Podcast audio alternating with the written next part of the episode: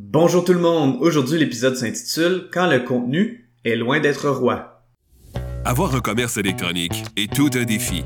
On vit souvent des déceptions ou de la frustration. Que faire pour rentabiliser mon commerce en ligne? Qui engager pour m'aider à réussir? Comment évaluer le ou les professionnels qui ont le mandat de rentabiliser mon commerce électronique et de le transformer en véritable actif numérique? Vous écoutez Commerce électronique et actif numérique avec Nicolas Roy. La raison d'être de mon podcast est très simple.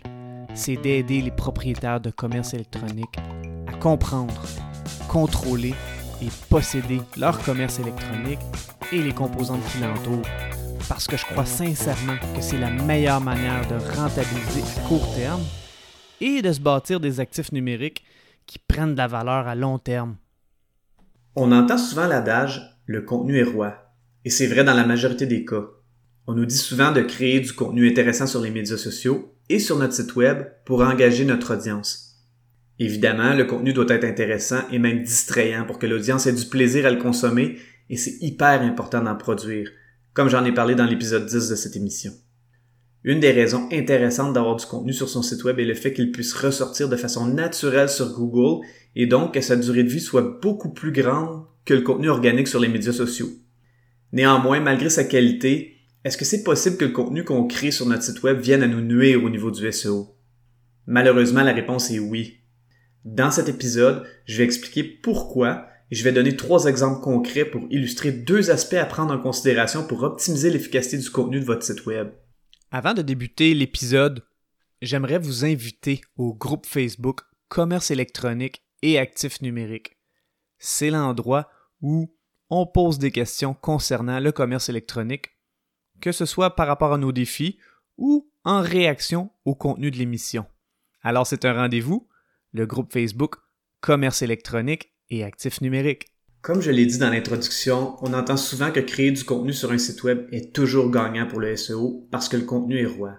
En fait, si c'est du contenu unique, pour des raisons qui se rattachent principalement au droit d'auteur, si le contenu est uniquement sur une page de votre site web pour éviter le contenu dupliqué qui est le même contenu sur plusieurs pages de votre site web.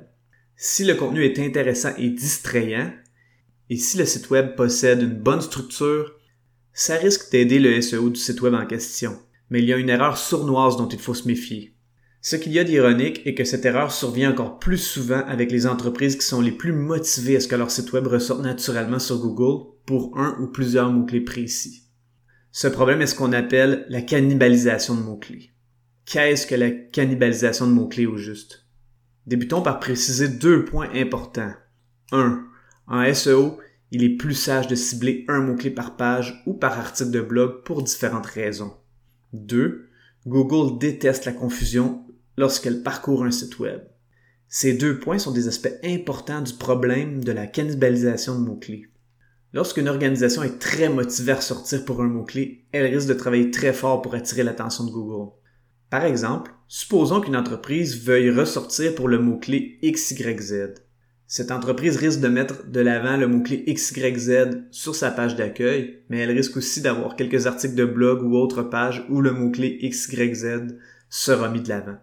Ça aura pour effet de faire en sorte que Google sera confus à savoir quelle page ou quel article de blog est le plus pertinent pour le mot-clé XYZ sur ce site web parce qu'ils se font compétition c'est une compétition qu'on nomme la cannibalisation de mots-clés. Si cette situation survient, il faut faire du ménage qu'on appelle l'élagage de contenu ou content pruning dans le jargon SEO.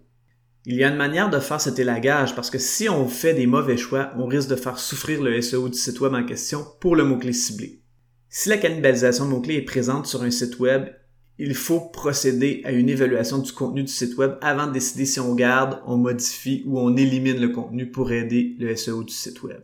Si on décide d'éliminer une page ou un article de blog au profit d'un autre, on va regarder si on peut utiliser du contenu pour bonifier la page ou l'article qu'on a décidé de garder.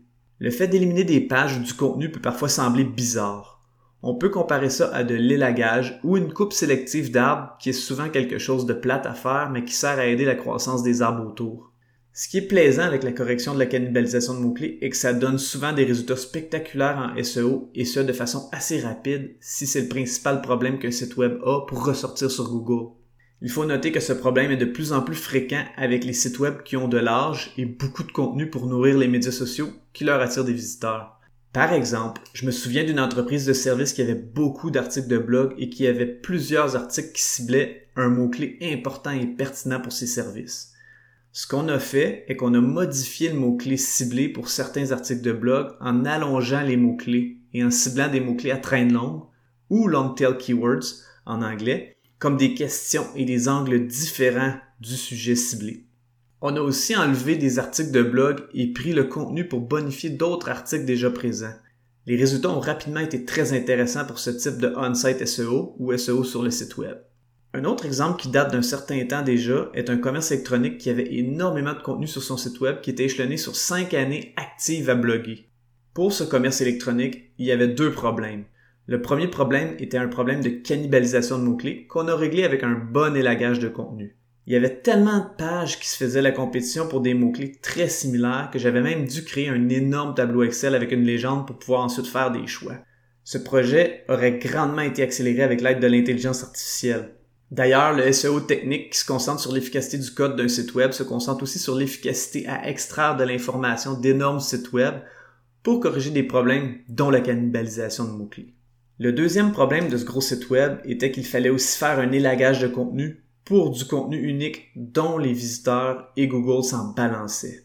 Effectivement, il y avait du contenu plus ou moins pertinent à ce commerce électronique qui n'attirait personne, ou presque, et qui ressortait très loin sur Google parce que d'autres sites web étaient beaucoup plus pertinents pour ces mots-clés.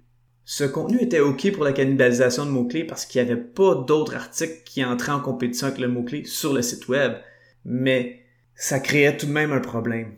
En SEO, il y a un concept qui se nomme le crawling budget ou le budget pour parcourir un site web. Ce concept est simplement que Google octroie une quantité X de ressources pour que ses robots parcourent un site web X.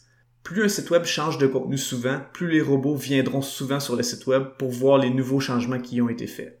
Par contre, on veut que Google focalise ses ressources allouées à un site web sur les pages qui sont les plus intéressantes et donc qui sont celles qui ont le plus de chances d'avoir un impact lorsqu'elles ressortiront sur Google.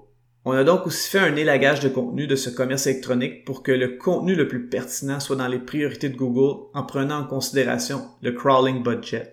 Un autre exemple de crawling budget et aussi de cannibalisation de mots-clés que j'ai vécu récemment est celui d'une entreprise qui vend de la formation en présentiel durant des fins de semaine.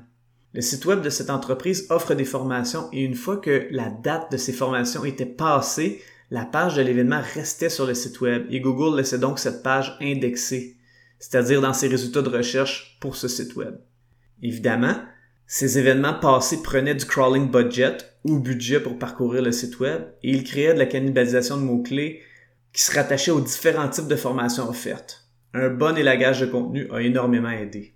En conclusion, le contenu est roi s'il est informatif, divertissant et qu'il est bien structuré pour que Google sache comment le considérer et comment le classer dans ses résultats de recherche naturelle. je vous remercie beaucoup d'avoir écouté l'émission.